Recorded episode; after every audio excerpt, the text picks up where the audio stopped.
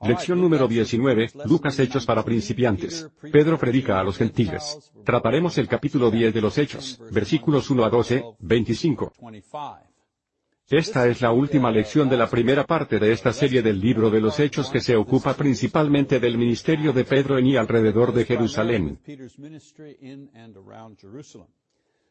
Así que Pedro, un maravilloso ministerio que ha tenido, ha tenido el privilegio de ser el primero en predicar el Evangelio completo el domingo de Pentecostés. Y en esta sección, Lucas describirá los eventos que precedieron, y seguirá su predicación a los gentiles por primera vez. Hasta ahora, los apóstoles y sus discípulos han predicado a los judíos y a los gentiles convertidos al judaísmo.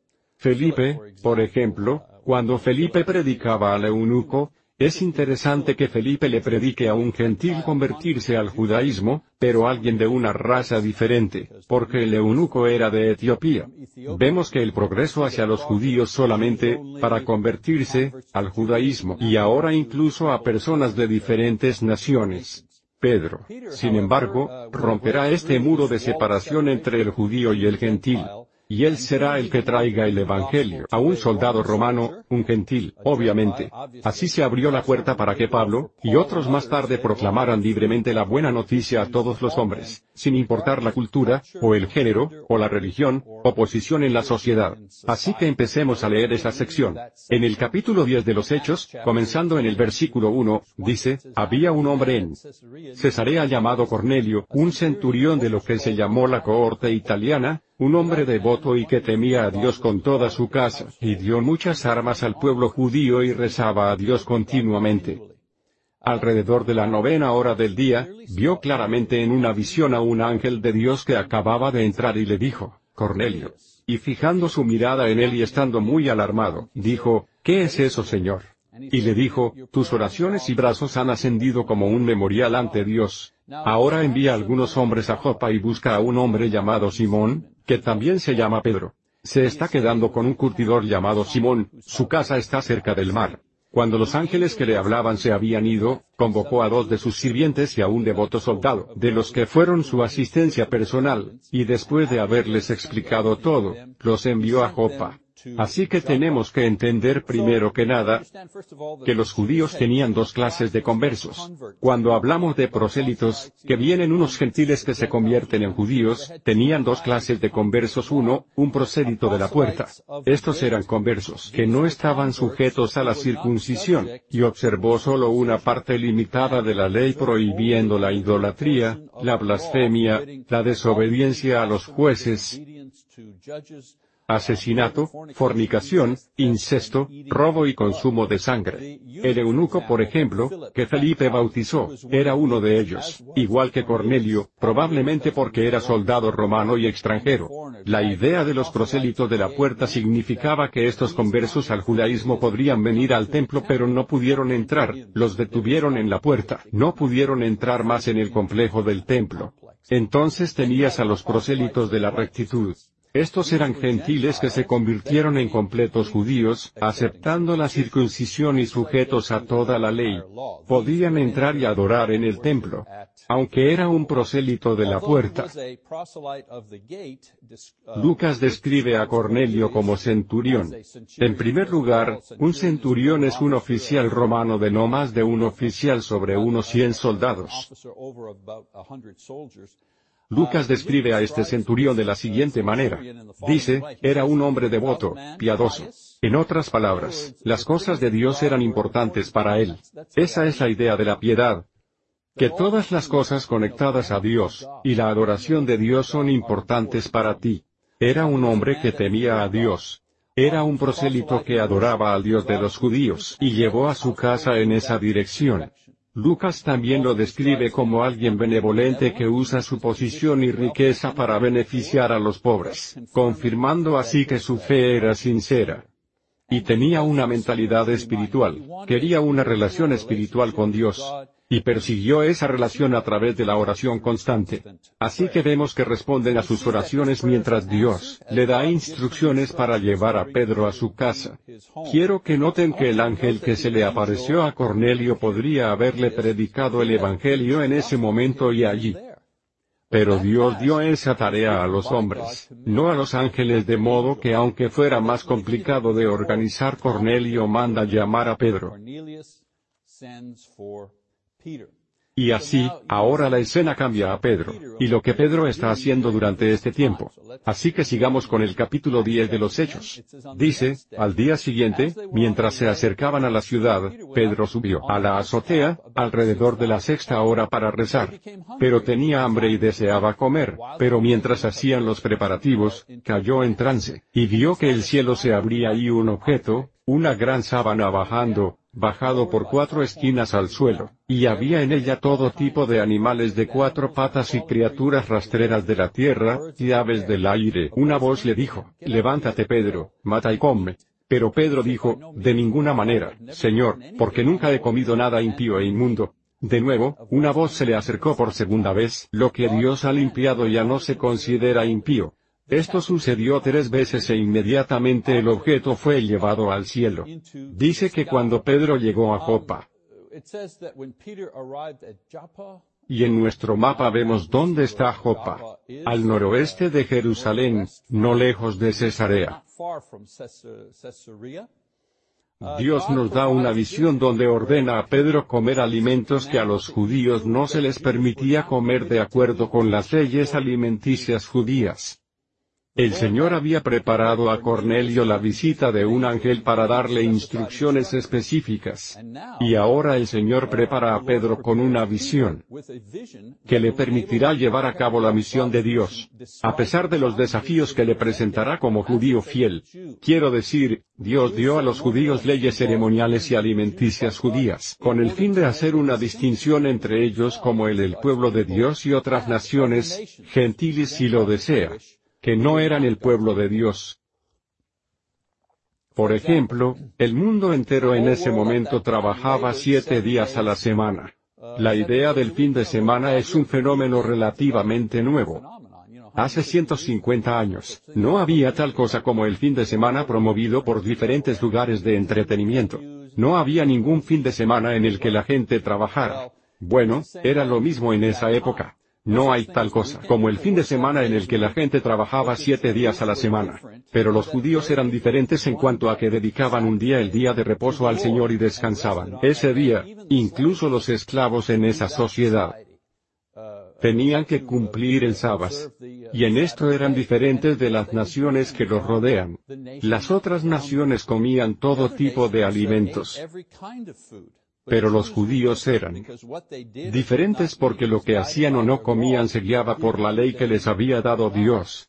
Así que una vez que Cristo vino, la forma de estar separado del mundo era seguirlo y someterse a la dirección del Espíritu Santo que guía a los cristianos, a través de su palabra, el Nuevo Testamento, hablado por Cristo y enseñado por sus apóstoles. Leemos sobre eso en el capítulo 2 de Hechos, versículo 42. Así que ven el problema aquí. El problema para Pedro, así como para los otros apóstoles, era que las prácticas que habían seguido como judíos, las leyes de la comida, la observancia del día de reposo, y mucho más, Jesús ahora los quitó o los cumplió.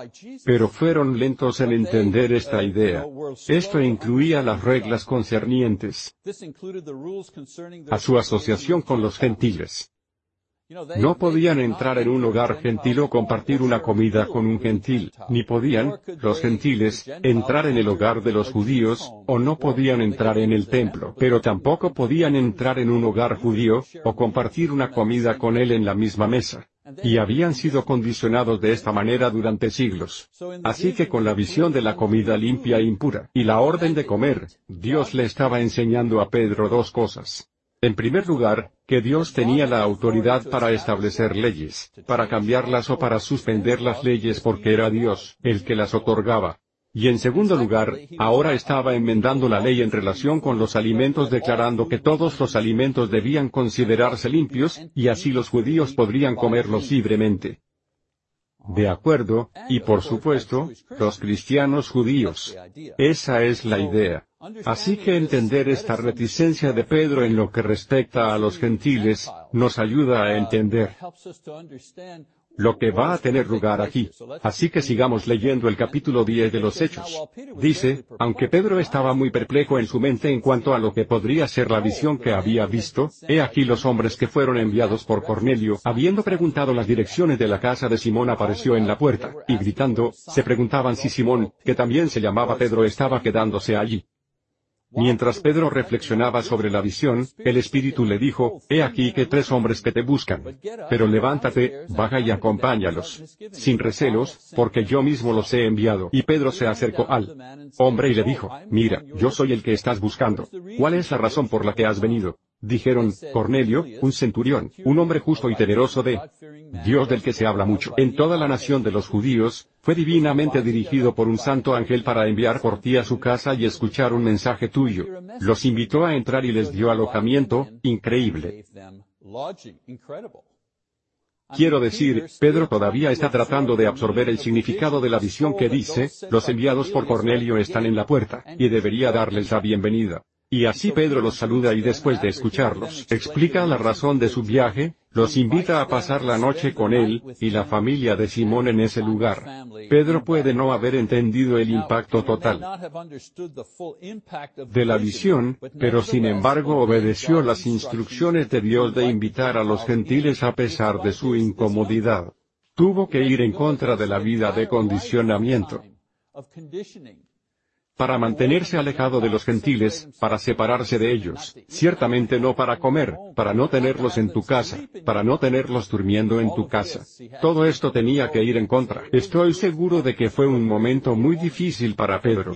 Así que seguimos leyendo dice, y al día siguiente se levantó, y se fue con ellos y algunos de los hermanos de Joppa lo acompañaron. Al día siguiente, entró en Cesarea. Ahora Cornelio los estaba esperando, y había convocado a sus parientes y amigos cercanos. Cuando Pedro entró, Cornelio se encontró con él y cayó a sus pies y lo adoró. Pero Pedro lo levantó diciendo póngase de pie, yo también, solo un hombre. Mientras hablaba con él, entró y encontró a mucha gente reunida. Y les dijo, ustedes mismos saben lo ilegal que es para un hombre que es judío, asociarse con un extranjero o visitarlo, y aún así Dios me ha mostrado que no debería llamar a ningún hombre impío o sucio. Por eso vine sin siquiera presentar ninguna objeción cuando me mandaron llamar. Así que pregunto por qué razón me has mandado llamar. Cornelio dijo, hace cuatro días a esta hora, estaba rezando en mi casa durante la novena hora, y había un hombre estaba ante mí con vestidos brillantes, y dijo, Cornelio, tu oración ha sido escuchada y tus limosnas han sido recordadas ante Dios, por lo tanto, enviaron a Jopa e invitaron a Simón que también se llamaba Pedro para venir a ti. Se hospeda en la casa de Simón el curtidor, junto al asiento. Así que te mandé llamar inmediatamente y has sido amable y has venido. Ahora bien, todos estamos aquí presentes ante Dios para escuchar todo lo que te ha ordenado el Señor. Así que Lucas describe los preparativos de Cornelio para la visita de Pedro. Fíjate que no tenía ninguna duda de que Pedro vendría. También hay una maravillosa imagen de estos dos píos y hombres humildes diferentes unos a otros. Aquí está Cornelio, el centurión romano, arrodillado frente a estos pescadores galileos, a la vista de su familia y amigos. Y luego está el siervo del Señor rechazando este tipo de homenaje que declara la verdad, que ante Dios, ambos son solo hombres. En otras palabras, ambos son solo hombres pecadores. Así que Pedro comienza hablando de lo obvio. ¿Qué hace un grupo de hombres judíos? Visitando y entrando en la casa de un gentil, algo que todos sabían que no estaba permitido para un judío. No describe su visión como lo hará Cornelio, pero demuestra que ha comprendido el significado de la visión que tuvo y lo ha obedecido. Así que Cornelio explica su propia visión y cómo esto ha llevado a la llegada de Pedro a su casa. El escenario está ahora preparado para la primera instancia donde se proclama el Evangelio a los gentiles. Y así la lección de Pedro asume el hecho de que sus oyentes están todos familiarizados con los hechos del Evangelio, como la mayoría de las personas que vivían en la zona, y conocía a Jesús y su ministerio, así como su muerte. E informe de su resurrección también incluye la nueva información que le dio Dios en la visión, que el Evangelio es para todos, no solo para los judíos a los que había estado predicando desde Pentecostés. La idea principal es que él, y los apóstoles son testigos reales de la muerte, el entierro y la resurrección de Jesús. Así que vamos a saltar a su sermón desde este punto. En el capítulo 10, versículo 39, dice, somos testigos de todas las cosas que hizo tanto en la tierra de los judíos como en Jerusalén. También lo mataron ahorcándolo en una cruz. Dios lo resucitó al tercer día y le concedió que se hiciera visible, no a toda la gente, sino a los testigos Dios eligió de antemano, que es para nosotros que comimos y bebimos con Él, después de que Él se levantara de entre los muertos y nos ordenara que predicáramos al pueblo, y solemnemente para testificar que este es el único que ha sido nombrado por Dios como juez de los vivos y los muertos. De él todos los profetas dan testimonio de que a través de su nombre, todo aquel que cree en él recibe el perdón de los pecados. Así que Pedro, predica el Evangelio, predica sobre la muerte y el entierro y la resurrección de Jesús, y el hecho de que como apóstoles, que son testigos de esto, de todo esto, incluyendo la resurrección. Están aquí para predicar las buenas noticias de Jesucristo. La respuesta a la predicación de Pedro está en el versículo 44. Dice, mientras Pedro seguía hablando estas palabras, el Espíritu Santo cayó sobre todos los que estaban escuchando el mensaje. Todos los creyentes circuncidados que vinieron con Pedro se asombraron, porque el don del Espíritu Santo también se había derramado sobre los gentiles, porque los oían hablar en lenguas y exaltando a Dios. Así que tengo una pregunta. Antes de que Pedro pueda terminar de animar a su público, para arrepentirse y bautizarse, porque ahí es donde va a ir. Así es como predicó en Pentecostés. Esta es la dirección que va a tomar antes de llegar allí. La muchedumbre, no la muchedumbre sino la gente, que lo están escuchando en la casa de Cornelio, y los individuos que había invitado comenzaron a hablar en lenguas. Empezaron a alabar a Dios. Lucas describe este fenómeno como que el don del Espíritu Santo fue derramado sobre los gentiles. Bien, ahora quiero detenerme aquí en la lectura, y quiero hacerte la pregunta, recuerda nuestras otras lecciones en las que hablamos sobre el Espíritu Santo, y responde a esta pregunta. ¿Qué acaba de pasar? ¿El poder del Espíritu Santo, o vivir en el Espíritu Santo? La respuesta, por supuesto, es la potenciación. El Espíritu Santo dio poder a estas personas para hablar en lenguas. Creo que esto sucedió para convencer a aquellos que no tuvieron una visión como Pedro. Pedro tuvo la visión pero sus compañeros no. Creo que esto sucedió para convencer a aquellos que no tenían la visión de Pedro, que Dios estaba extendiendo el Evangelio a los gentiles, no solo los judíos. Había muchos profetas que dijeron que esto iba a ser así, una poderosa excusa, hubo muchos profetas que dijeron que el Evangelio debía predicarse tanto a los gentiles como a los judíos. Miqueas capítulo 4, versículo 2 y Zacarías, 8 Amos 9, incluyendo al propio Jesús y Marcos las 13 y 10 la base escritural para el hecho de que el Evangelio iba a ser no solo para los judíos, sino también para los gentiles, está bien establecida.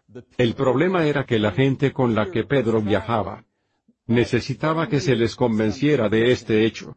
Seguimos leyendo los versículos 47 a 48, Pedro dice, seguramente nadie puede rechazar el agua para que estos sean bautizados para haber recibido el Espíritu Santo como lo hicimos nosotros, ¿no? Y ordenó que fueran bautizados en el nombre de Jesucristo, y luego le pidieron que se quedará unos días. Así que ahora Pedro termina su lección dirigiendo a estos nuevos creyentes a bautizarse. Porque si hubiera alguien que dudara que el Evangelio era también para los gentiles, sus preguntas habían sido contestadas por el mismo Espíritu Santo, cuando le dio poder a estas personas para hablar en lenguas. Pedro menciona que ellos habían recibido el poder por el Espíritu, tal como los apóstoles lo habían recibido. En otras palabras, sin la intervención humana. Así que sabemos que el fortalecimiento del Espíritu fue transferido por los apóstoles con su imposición de manos, lo entendemos, lo hemos leído en el pasado. Pero cuando Pedro dice, ¿puede alguien rechazar el bautismo de los que han recibido el Espíritu como nosotros? Bueno, se les dio poder sin ninguna intervención humana. Aquí Cornelio y esta gente, se les dio poder sin ningún humano, mediador, si lo deseas. Y también insiste en que sean bautizados, lo que significa que se sumergirían en el agua para obedecer el Evangelio. Y así también pueden recibir la vida en el Espíritu Santo. Ellos reciben el poder directamente del Espíritu, como testigo de la gente de allí de que los evangelios debían predicarse por los gentiles. Y entonces Pedro completa la predicación del Evangelio, insistiendo en que también sean bautizados, sumergido en agua para el perdón de los pecados, para que puedan recibir la vida en el Espíritu Santo. Según el capítulo 2 de los Hechos, versículo 38.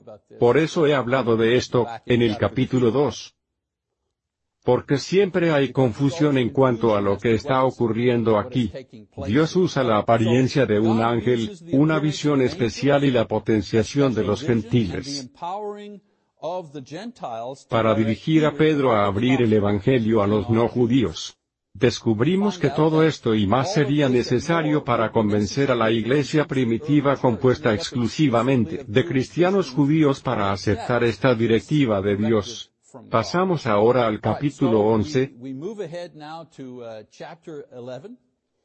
versículos del 1 al 18. Lucas aquí describe el regreso de Pedro a la iglesia de Jerusalén y su explicación del avance para el mensaje del Evangelio que ahora se trae a los gentiles. Quiero decir, él estaba allí, experimentó la visión, escuchó a Cornelio explicar el suyo, llamando por el ángel. Él y los otros judíos que estaban con él fueron testigos del poder de Cornelio por el Espíritu. Así que todos han tenido algún contacto directo. Pero los hermanos de Jerusalén no han visto ninguna visión. No han oído a ningún ángel. No han sido testigos de ningún empoderamiento. Así que necesitan una explicación. Así que a su regreso, se enfrentaron a una reacción escéptica de los cristianos judíos, preocupados de que se hubieran asociado y predicado a los gentiles, quiero decir, es natural. ¿Te imaginas? Hay una gran iglesia aquí. La gente está diciendo, ¿te has enterado de que Pedro fue a una casa de centuriones, tenía gentiles en su casa, y luego fue a una casa de los centuriones y se quedó con ellos, e incluso les predicó el Evangelio? ¿Qué está pasando? Así que es interesante notar que el apóstol Pedro todavía estaba sujeto a explicar sus acciones a la iglesia para garantizar y probar que lo que había hecho era de Dios y no de su propia iniciativa. Solo una pequeña nota. No suena como dijera que Pedro era el apóstol jefe. No parece que Pedro sea el apóstol que está a cargo de todos los demás apóstoles. Porque tiene que volver a la iglesia de Jerusalén, y se explica y da buenas razones por las que lo hizo lo que hizo. Hoy, por supuesto, los líderes y maestros de la congregación son responsables ante la iglesia. Y la Iglesia usa las escrituras en orden para juzgar sus enseñanzas y su ministerio. Lucas no da una gran explicación en cuanto a la conversación que tuvo lugar entre Pedro y los otros. Cuando regresó para reportarse a la iglesia. Pero le sugiero que probablemente usara las escrituras que mencioné antes, que profetizaba que el Evangelio debía proclamarse a todos los hombres, no solo a los judíos, junto con el testigo de lo que ocurrió en su experiencia personal, junto con el testimonio de los otros hermanos, para confirmar a la iglesia que lo que Pedro había hecho era de acuerdo a la palabra de Dios y la voluntad de Dios. Así que ahora Lucas va a cambiar su enfoque y mira la iglesia de Antioquía. Y vamos a leer sobre eso en el capítulo 11 de los Hechos, comenzando en el versículo 20. Dice, pero había algunos de ellos, hombres de Chipre y Sirene, que vinieron a Antioquía y comenzaron a hablar con los griegos predicando al Señor Jesús. Y la mano del Señor estaba con ellos, y un gran número de los que creen se volvieron al Señor. Las noticias sobre ellos llegan a los oídos de la iglesia de Jerusalén, y enviaron a Bernabé a Antioquía. Luego, cuando llegó y fue testigo de la gracia de Dios, se regocijó y comenzó a animarlos todos con un corazón decidido a permanecer fieles al Señor, porque era un hombre bueno y lleno del Espíritu Santo y de la fe. Y un número considerable de personas fueron traídas al Señor. Vemos el cuidado providencial de Dios ordenando los eventos en favor de su reino en la tierra, que es la iglesia. Así que veamos las cosas como ellos, cómo todo esto se resuelve por sí mismo. Así que tienes a Pedro que ha abierto la puerta a la predicación del Evangelio a los gentiles. Los cristianos son forzados a salir de Jerusalén. Con la muerte de Esteban, el de Esteban, hay una persecución de la iglesia. A los apóstoles se les dijo que permanecieran en Jerusalén, esa es su base. Pero mucha gente en la iglesia está dispersa por toda la nación. Y así los cristianos, forzados a salir de Jerusalén, empiezan a predicar a la gente y a medida que se alejan de Jerusalén y de su propio país en los territorios del norte, comienzan a predicar el Evangelio a los gentiles. Esta noticia llega a los líderes de Jerusalén, que ya han dado su bendición a la evangelización del pueblo gentil. Bernabé, que ha demostrado su fidelidad y generosidad con la iglesia es enviado para enseñar a estos hermanos que han formado o se han unido a la iglesia en Antioquía. De nuevo, en la parte norte del país. Y recordamos que Bernabé era un leví. Así que fue capaz de enseñar, conocía la ley, conocía las escrituras. Además era un cristiano fiel y generoso. Lucas escribe que el ministerio de Bernabé tuvo éxito y la iglesia creció. Así que seguimos leyendo. Y se fue a Tarso, este es Barnabás por el camino, y se fue a Tarso para buscar a Saúl. Y cuando lo encontró, lo llevó a Antioquía y durante todo un año se reunieron con la iglesia, y enseñó a un número considerable de personas, y llamaron a los discípulos cristianos por primera vez en Antioquía. Así que las iglesias en crecimiento necesitan ministros. Bernabé encuentra a Saúl, ya que como ciudadano romano, será efectivo en la enseñanza de estos gentiles conversos. Podemos entender que el nombre cristiano fue acuñado en Antioquía, ya que tenían un grupo cultural mixto. Había judíos y ellos eran gentiles, y necesitaban un nombre conciso que eliminara cualquier cultura, o social, o antiguas identidades religiosas de ellos. Y así el término cristiano, el término cristiano era perfecto, porque bajo ese término, todas estas culturas dispares, hombres, mujeres, ex-gentiles, ex-judíos, los gentiles convertidos al judaísmo que ahora se convertían al cristianismo. Todas estas personas podrían unirse bajo un solo nombre, y ese nombre era el de cristianos. El nombre que tenemos, incluso hasta hoy. Seguimos leyendo. Dice, Ahora en este momento, algunos profetas bajaron de Jerusalén a Antioquía, uno de ellos llamado Agabus se puso de pie, y comenzó a indicar por el Espíritu que ciertamente habría una gran hambruna en todo el mundo. Y esto tuvo lugar en el reinado de Claudio, y en la proporción en que cualquiera de los discípulos tenía medios, cada uno de ellos decidió enviar una contribución para el alivio de los hermanos que viven en Judea. Y esto lo hicieron enviándolo a cargo de Bernabé y Saúl a los ancianos. Así que surge una verdadera prueba de compañerismo, esta vez para los cristianos gentiles. Uno de los profetas de Jerusalén predice una hambruna junto con una solicitud de asistencia. Este fue el primer ejemplo de la cooperación intercongregacional. Con el propósito de asistencia y benevolencia.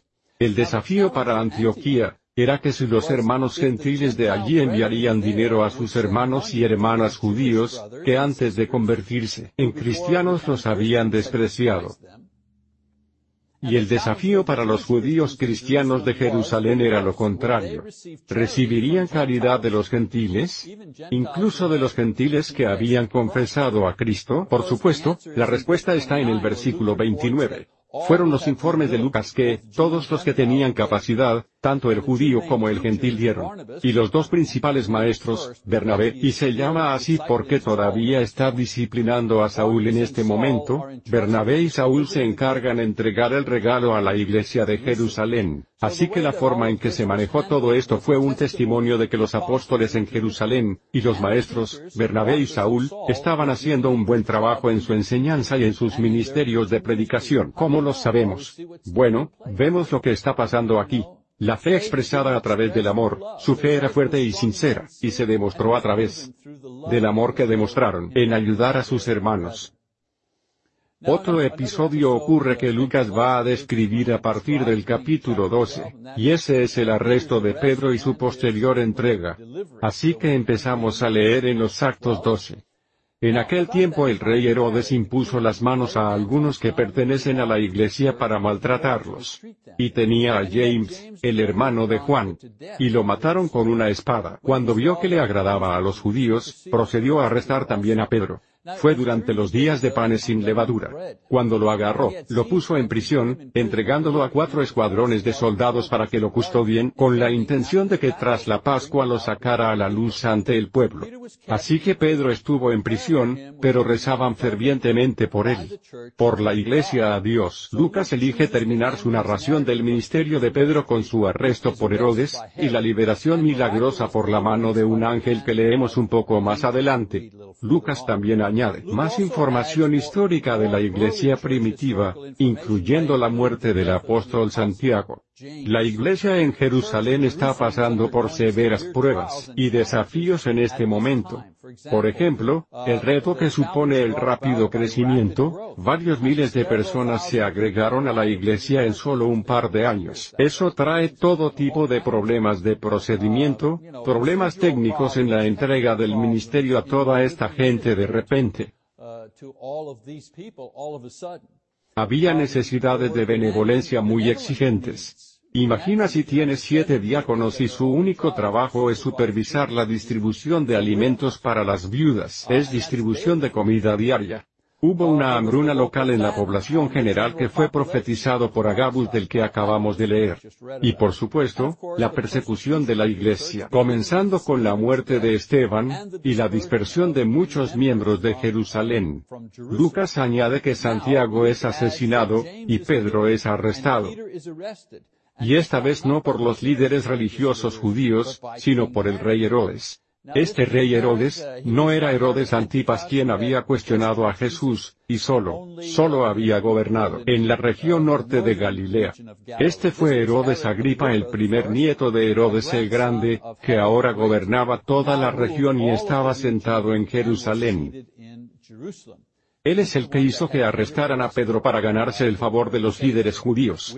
Si seguimos leyendo el capítulo 12 de los Hechos de los Apóstoles, de 6 a 7 no tenemos tiempo para hacerlo. Esto es más o menos lo que está contenido allí.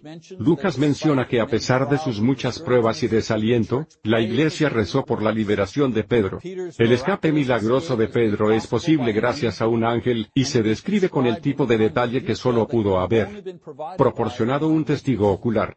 Lucas también añade un relato humorístico de cómo una joven criada se emociona, dejó a Pedro de pie en la calle, llamando a la puerta de María, que es la casa de María, la madre de Juan Marcos, y encontró con el anuncio de que Pedro estaba en la puerta.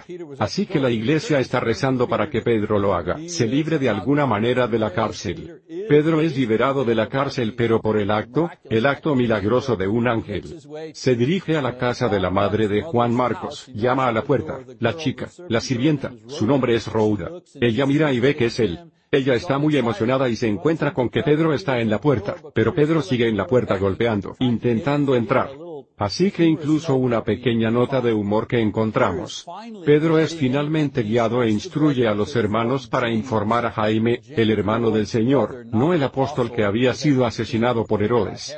El Jacobo, es el hermano de Juan, Jacobo y Juan que Jaime es asesinado. Hay otro Santiago que no es un apóstol, que era el hermano del Señor que era un líder en la iglesia en ese momento. Pedro instruye al hermano para que informe a Santiago y otros de su libertad. Y Pedro probablemente se escondió para evitar el esfuerzo de Herodes por recapturarle. Lucas menciona a Pedro de nuevo en el capítulo 15, donde él y otros discuten ciertos temas que tiene lugar en la iglesia de Antioquía. En el capítulo 12 de los Hechos, versículos 20 hasta el 23, hay un epílogo, donde Lucas añade unos cuantos versos que describe la muerte de Herodes después de que Pedro escapara. Y esta muerte de Herodes trajo una especie de pausa, si lo deseas, sobre la continua persecución de la iglesia. Y Lucas termina la sección sobre el ministerio de Pedro con una nota positiva y esperanzadora que leemos un capítulo 12, 24 y 25. Pero la palabra del Señor siguió creciendo, y para ser multiplicada, y Bernabé y Saúl regresaron de Jerusalén cuando habían cumplido su misión llevándose con ellos. Juan, cierto, Juan Marcos, que también se llama Marcos. Eso está en Hechos, capítulo 12, versículos 24 y 5. Y eso termina la sección sobre Pedro y el ministerio de Pedro. La próxima vez, cuando empecemos, comenzaremos con el ministerio de Pablo, pero un par de lecciones de ese tipo salen a la luz de las cosas que hemos leído hoy. Lección 1, obedece lo que sabes. Obedezcan lo que saben. No siempre tenemos todos los hechos, no siempre vemos claramente el plan general de Dios o propósito para nosotros al tomar decisiones sobre la obediencia a su voluntad en un determinado asunto. En este tipo de situación, es sabio obedecer o seguir los caminos o las órdenes del Señor, que conocemos y de las que estamos seguros. Después de todo, vivimos por la fe, no vivimos de la vista. A veces solo tenemos que obedecer, y rezar que Dios nos proveerá de entendimiento en algún momento. Quiero decir, imagina si Pedro hubiera sido terco. No entendiendo el gran plan de Dios en otras palabras, tiene la visión y todo y Dios les está diciendo, todo lo limpio, lo está y Pedro diciendo, sí, sí, bueno, lo sé, sé que puedes hacer eso, pero no me convence. No estoy seguro de esto. Me siento cómodo con esta costumbre en particular, me siento incómodo con esta cosa en particular, no creo que quiera hacerlo. Si él, no entendiendo el gran plan de Dios, se hubiese negado a mezclarse con los gentiles, Dios habría usado otro sirviente y otra forma para llevar el Evangelio a los gentiles porque los planes de Dios nunca se detienen completamente. Encontraría otra manera de hacer lo que quiere, pero piensa en la oportunidad y las bendiciones que Pedro habría perdido. Si no lo hubiera hecho, Obedeció lo que sabía que estaba justo delante de él. Otra lección, Dios bendice a los que bendicen. En Hechos 10, cuarto, Lucas dice, que las oraciones de Cornelio y dar limosna, dar a los pobres fueron reconocidos por Dios. No fue su piedad y benevolencia lo que los salvó. Fue que sus buenas obras fueron vistas como sinceras, y a cambio Dios le dio la oportunidad de escuchar el Evangelio. Así que hay una lección para ambos, la buena persona que es cristiana, y la buena persona que no es cristiana. Para el cristiano, necesita recordar que no es la bondad o la generosidad de una persona la que lo salva, es el Evangelio y la obediencia a él. Eso es lo que salva a una persona. Al hablar de la justicia personal, Isaías dijo, todas nuestras acciones justas son como una prenda sucia.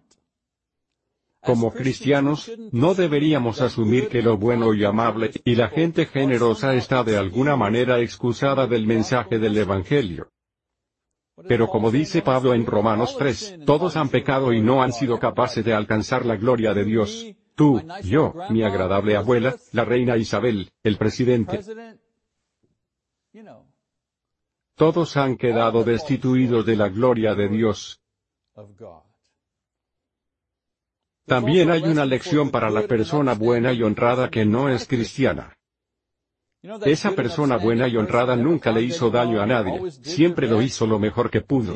Estas personas no deberían depender de su propia bondad para salvarlos si no son cristianos. La recompensa por su buena vida no es la salvación. La recompensa de Dios para la buena persona es la exposición al mensaje del Evangelio. Solo puedes ofrecer el sacrificio de Cristo a través de la fe, expresada en el arrepentimiento y el bautismo, a cambio de la vida eterna con Dios. Porque Él no aceptará tu vida. No importa lo bueno que creas que es. Tú puedes ser una buena persona, yo puedo ser una buena persona, intentaré hacer lo mejor que pueda, pero no puedo cambiar mi, cito, la buena vida a cambio de la salvación porque no es lo suficientemente bueno. No es perfecto, solo puedo ofrecer la vida de Cristo a través de la fe expresada en el arrepentimiento y el bautismo. Es lo único que puedo ofrecer a Dios a cambio de mi salvación. Muy bien, así que terminamos con la sección de Pedro. En el libro de los Hechos. La semana que viene vamos a empezar a ver el ministerio de Pablo como Lucas lo describe comenzando en el capítulo 13 de los Hechos, 1 y vamos a hacer todo el camino hasta el capítulo 15, versículo 35. Así que os animo a leer más adelante y estar preparado para eso. Muchas gracias.